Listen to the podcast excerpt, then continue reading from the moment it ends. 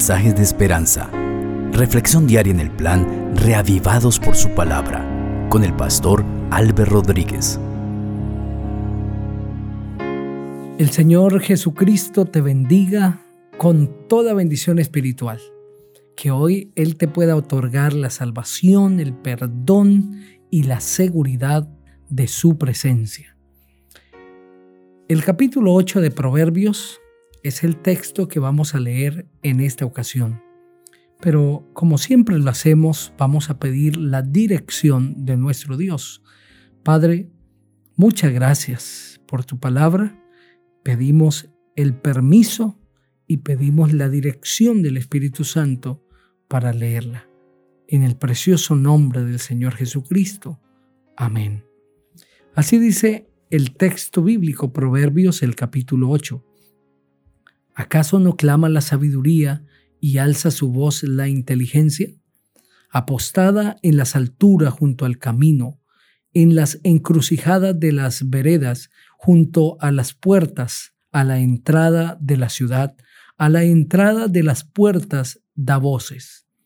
A vosotros, hombres, llamo, mi voz dirijo a los hijos de los hombres. Ingenuos, aprended discreción, y vosotros necios, entrad en cordura. Escuchad porque voy a decir cosas excelentes, voy a abrir mis labios para cosas rectas, porque mi boca dice la verdad y mis labios abominan la impiedad. Justas son todas las razones de mi boca, nada hay en ellas perverso ni torcido, todas son claras para el que entiende y rectas para los que han hallado sabiduría. Recibid mi enseñanza antes que la plata y ciencia antes que el oro puro, porque mejor es la sabiduría que las perlas, y no hay cosa deseable que se le pueda comparar. Yo, la sabiduría, habito con la cordura y tengo la ciencia de los consejos. El temor de Jehová es aborrecer el mal, yo aborrezco la soberbia, la arrogancia, el mal camino y la boca perversa. Conmigo están el consejo y el buen juicio. Yo soy la inteligencia y mío es el poder. Por mí reinan los reyes y los príncipes ejercen la justicia. Por mí dominan los príncipes y los gobernadores juzgan la tierra. Yo amo a los que me aman y me hallan los que temprano me buscan. Las riquezas y el honor me acompañan, los bienes permanentes y la justicia. Mejor es mi fruto que el oro, que el oro refinado, y mis beneficios mejores que la plata pura. Por vereda de justicia guiaré, por en medio de sendas de juicio, para hacer que los que me aman tengan su heredad y que yo llene sus tesoros. Jehová me poseía en el principio, ya de antiguo, antes de sus obras. Eternamente tuve la primacía desde el principio, antes de la tierra. Fui engendrada antes que los abismos, antes que existieran las fuentes de las muchas aguas, antes que los montes fueran formados, antes que los collados, ya había sido yo engendrada cuando Él aún no había hecho la tierra ni los campos, ni el principio del polvo del mundo. Cuando formaba los cielos, allí estaba yo. Cuando trazaba el círculo sobre la faz del abismo, cuando afirmaba los cielos arriba, cuando afirmaba las fuentes del abismo, cuando fijaba los límites al mar, para que las aguas no transgredieran su mandato, cuando establecía los fundamentos de la tierra, con Él estaba yo ordenándolo todo. Yo era su delicia cada día y me recreaba delante de Él en todo tiempo. Me regocijaba con la parte habitada de su tierra, pero mis delicias están con los hijos de los hombres. Ahora pues, hijos míos, escuchadme.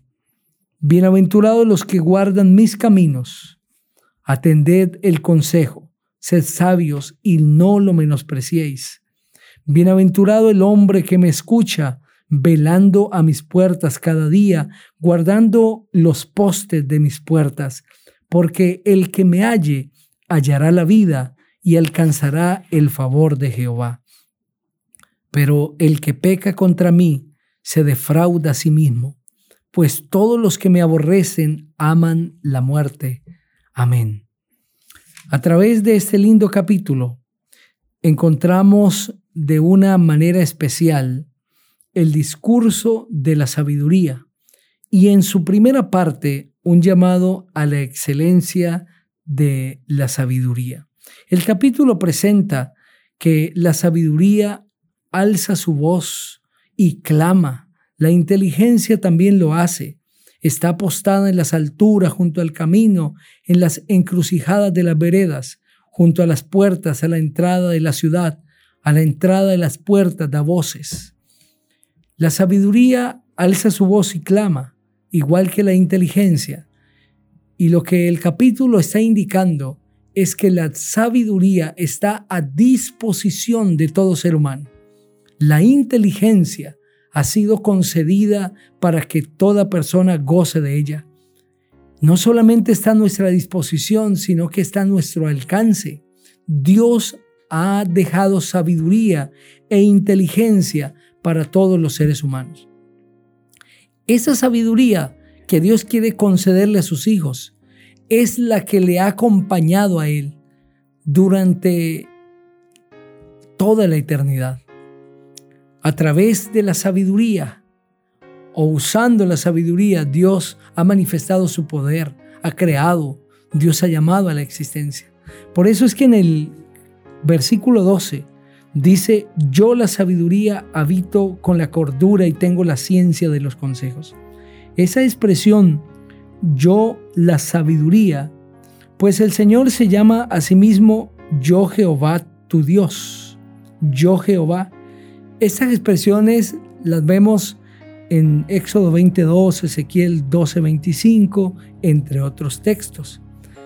Esa introducción, yo la sabiduría, es muy semejante a la manera como Dios se llama él mismo o el Dios presenta mensajes en su nombre, yo Jehová. Lo que el capítulo quiere mostrar es que la sabiduría está en Dios. Y la sabiduría viene de Dios. Por eso, el que quiera tener la sabiduría debe aborrecer el mal, debe buscar al Señor, debe temer a Dios.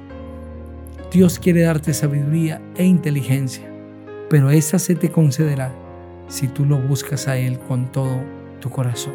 Búscalo hoy con todas tus fuerzas y serás lleno de sabiduría y de inteligencia. Vamos a orar.